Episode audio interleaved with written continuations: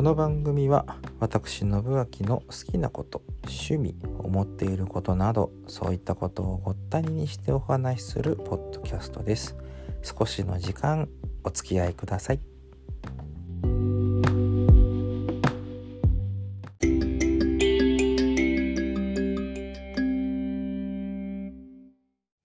さあ恒例の相撲振り返りの時間がやってまいりましたけれども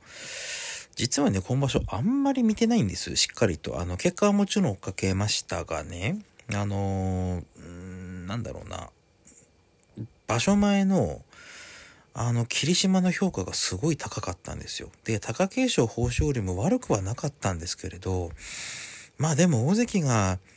ね、年末最後の場所を締めてくれるのであれば、まあ正直3人の中で、まあ霧島あたりが調子いいんだろうなと。下馬評というかね。っていうのを見てて、なんか、いや、今回いいんじゃねって思って正直前半あんまり見なかったんです。前半からか。あんまり見なかったんですけれども、それでも、まあ最終的には13勝2敗でした、霧島ね。だけど、序盤で2つ負けちゃったんですよ。なので、あれって思ったんですけど、まあ後半立て直してきたというべきか、うん、なんかそんな感じになったのかなっていう。ね。まあ結果的に霧島優勝、大関としては初優勝ということで、あの、まあ来場所に期待ですよね。1月場所も優勝とかになると大関から横綱昇進というね、あの次の何かが出てくるのかな。えー、霧馬山当時が、花開いたのは、これはもう間違いなく横綱鶴竜が移籍してきたからですよ。道のく部屋にね。元の部屋からこっちに移籍してきて、それでおそらくまあ同郷のよしみっていうのもあるんでしょうね。がっちり稽古つけたんだと思いますよ。だから、うん、強くなった。本当にそこから見違えるようにこう、強くなって、もともと素質もあったんでしょうけれどね。で、結果的に大関昇進。まあ、あの、鶴竜はね、引退して鶴竜親方としてま部屋付きになってますけれども、まあ今でもそうやって後ろ盾というかね、ちゃんと先が見れるというか、うん、っていうのはやっぱりでかいでしょうね。今も持って、なお、おあれだ、教えてくれる同郷の大先輩の一人ですよ。もちろん、ね、あの、モンゴル出身ということでいけば、白鵬だ、まあ、極天法だってもちろんいっぱいいますけれども、その中でも特にその部屋にいるっていうのはやっぱりでかい話なんでしょうね。はい。えー、というわけで、各、各流の、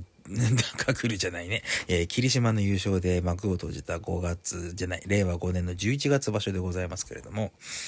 えー、下の方を見てみるとですね、うんと、琴ノ若が頑張りまして11勝4敗。まあ、あの、大関昇進の、霧、発端となると言えるでしょうかね。えー、9月場所も9勝6敗なんで、まあ加味すれば11で9で20だから来場所もし13勝ぐらいすれば話は出てくるでしょうし、まあそうじゃなくても来場所も2桁勝てばね、その次に、うん、大関昇進の目が見えてくるっていうのはおそらくある話でしょう。これはね。で、まあ大栄翔は頑張ったけど9勝6敗でした。うーんまあ、取りこぼしっていうかね、あの、琴ノ若の調子が良すぎたっていうのと、うん、まあ、上位陣に負けるのはしょうがないとして、そうだね、真ん中辺でちょっとポツポツと負けてるのが致し方なかったのかなっていう話。若元春は全く元気がありませんでしたね。なんで、うん、6勝9敗も申し訳ないけど、これは妥当なライン、かなと。で、9敗なんで2落ちなんで、まあ前頭上位には残ると思うので、自力さえ残っていればね、まあもちろん衰えたわけじゃないですから、まあなんかの手違いぐらいの感じで負け越したものとね、私は思っているんですけれどもね。で、あと上位陣はもうそんなもんか。あと前頭ぐらいまで来ると、裏がついに、えー、三役昇進見えてくるか。初昇進になるのかな。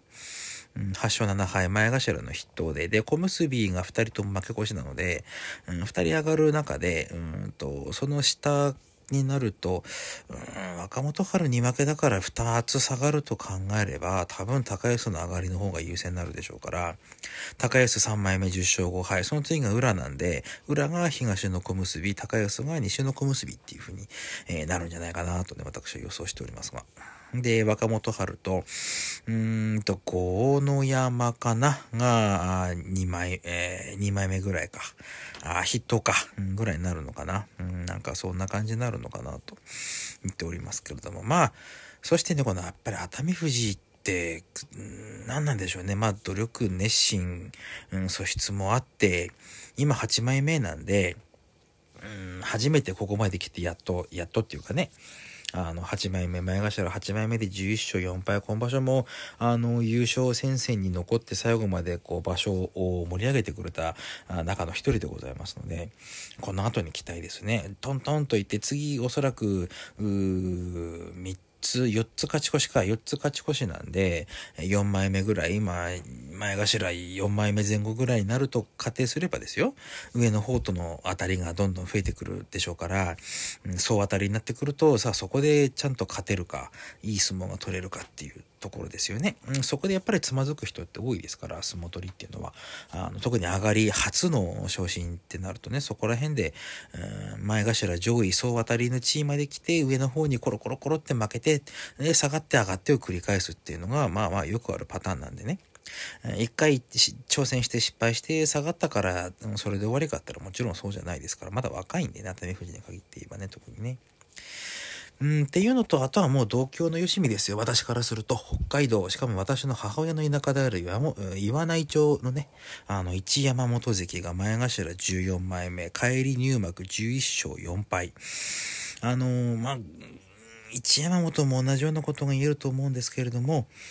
上がって下がってを繰り返して、まあ、怪我とかね、不調とかもあったでしょうから、まあ、これで11なんで、また4つ勝ち越しなんで、前頭の真ん中辺ぐらいまでは来るのかなと思いますのでね。来場所に期待ですね。来年に期待ですね、私からするとね。うん。あと、そうだな触れるのは誰だろうって思った時にあんまりもう正直ね、あとは、あとはそれなりなんですよね。言ってしまえばね。まあいいや、頑張れ、みんな、みたいな感じになりますけれども。あのー、あとそうだな、重量膜下ぐらいになると、うんと、まあ、上がったり下がったりもちろんある中ですけれどもね、白鵬鵬が怪我でま下がって、今、重量6枚目で15前休みということで、まあ、全負けと仮定すればおそらく幕下ぐらいになって上がってくる頃に、あの、また挑戦できる頃になってどこまで来れるかっていうところ。大野里が5枚目で12勝3敗なんで、これは入幕も十分あり得るところでしょうか。上がりがおそらく1、2、3、あ、上の方みんななんか、あれだな、123人か4人上がると仮定すると下がりが123 4人下がれば上がれるかなうんって考えると大野里の来場所新入幕なんていうものもね十分あり得る話でしょうね。あの、期待の若手っていっぱいいるんでね、なんかそれがどうなっていくのかっていうのが本当に楽しみなところでございまして、まああまり喋ると長くなるからこの辺でやめとこうかな、今日はね。あとアウトロで少し喋りましょうかね。うん、なんかということで、あのー、まあ若手中堅がすごい頑張っている人が多い中で、うん、まあここから先はって話をしよう。まあ今後に期待できる場所だったんじゃないかなと思いますんで、あのー、来場所、また、まずは大相撲この1年、12月になりますので、そこで1年振り返って、1月場所に来たいということでね、うん、ただ、なかなかこう、しっかり相撲を見るタイミングが今回は取れなかった部分もあるので、来年またしっかり見ていこうとね、1月場所からね、見ますので、えー、そしてまた振り返るっていうね、あの、2ヶ月に一遍振り返りがあるというポッドキャストでございますので、えー、また2ヶ月後もお付き合いください。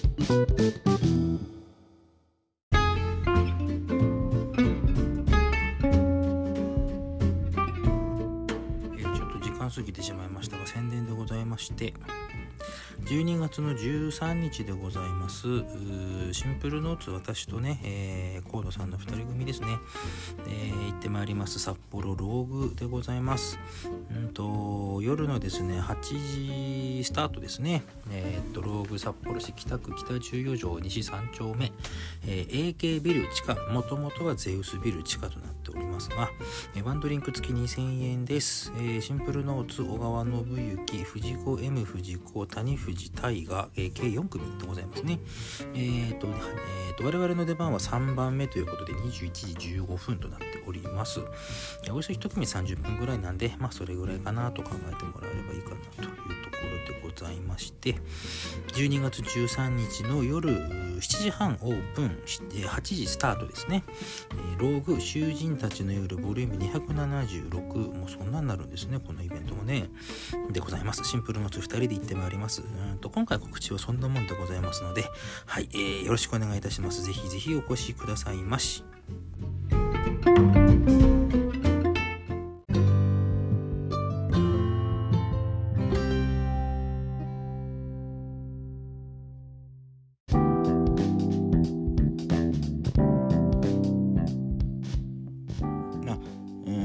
喋りたかったことについてなんですけれども あの若手の台頭すごいと思うんです。まあ世代交代っていうかあの何、うん、ちゅうんだろうな白鵬、まあ、ほぼ一強時代がねあの終わって、まあ、照ノ富士がなんとか横綱まで上り詰めてっていうあたりからあの照ノ富士がこう、まあ、怪我がどうしてもついてくる部分は否めなくて上がしっかりできてない。まあこれはだからその別に照ノ富士が悪い。とか言ってんじゃなくて、怪我の問題なんで致し方ない。部分ってい。うのがあった上でこうい。う言い。方をしますけれども、まあ、うん、そのやっぱりその横綱がい。ない。ってい。う、うん、土俵の中で、その中で次に台頭する次の目ってい。うものが、なかなか、うん、出てきてない。んですよ。あの白鵬の頃から、まあ、モンゴルのってまたこのあの出身地であれしたらまた怒られるかもしれないですけどモンゴルの人はどんどん伸びていく。でもやっぱりそれでも白鵬には勝てなかったっていう中でその中であの、まあ、どんどん次の目が育っていくっていうのが相撲なんでしょうけれども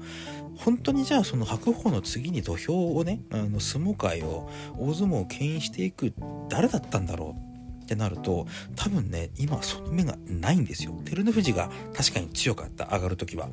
うんと怪我とか病気とかで12段まで下がってそこから上がってくる照ノ富士っていうのはもうやっぱりまあでもその前も実績がちゃんとあるわけででそこから怪我だ病気だっていうところから体のことを考えに考えた結果が今の照ノ富士なんでもうこれは、うん、私からは何も申し分がない。です。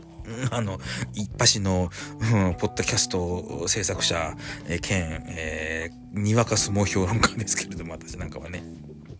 うん、っていう中で、じゃあその次の目って何だったんだろう？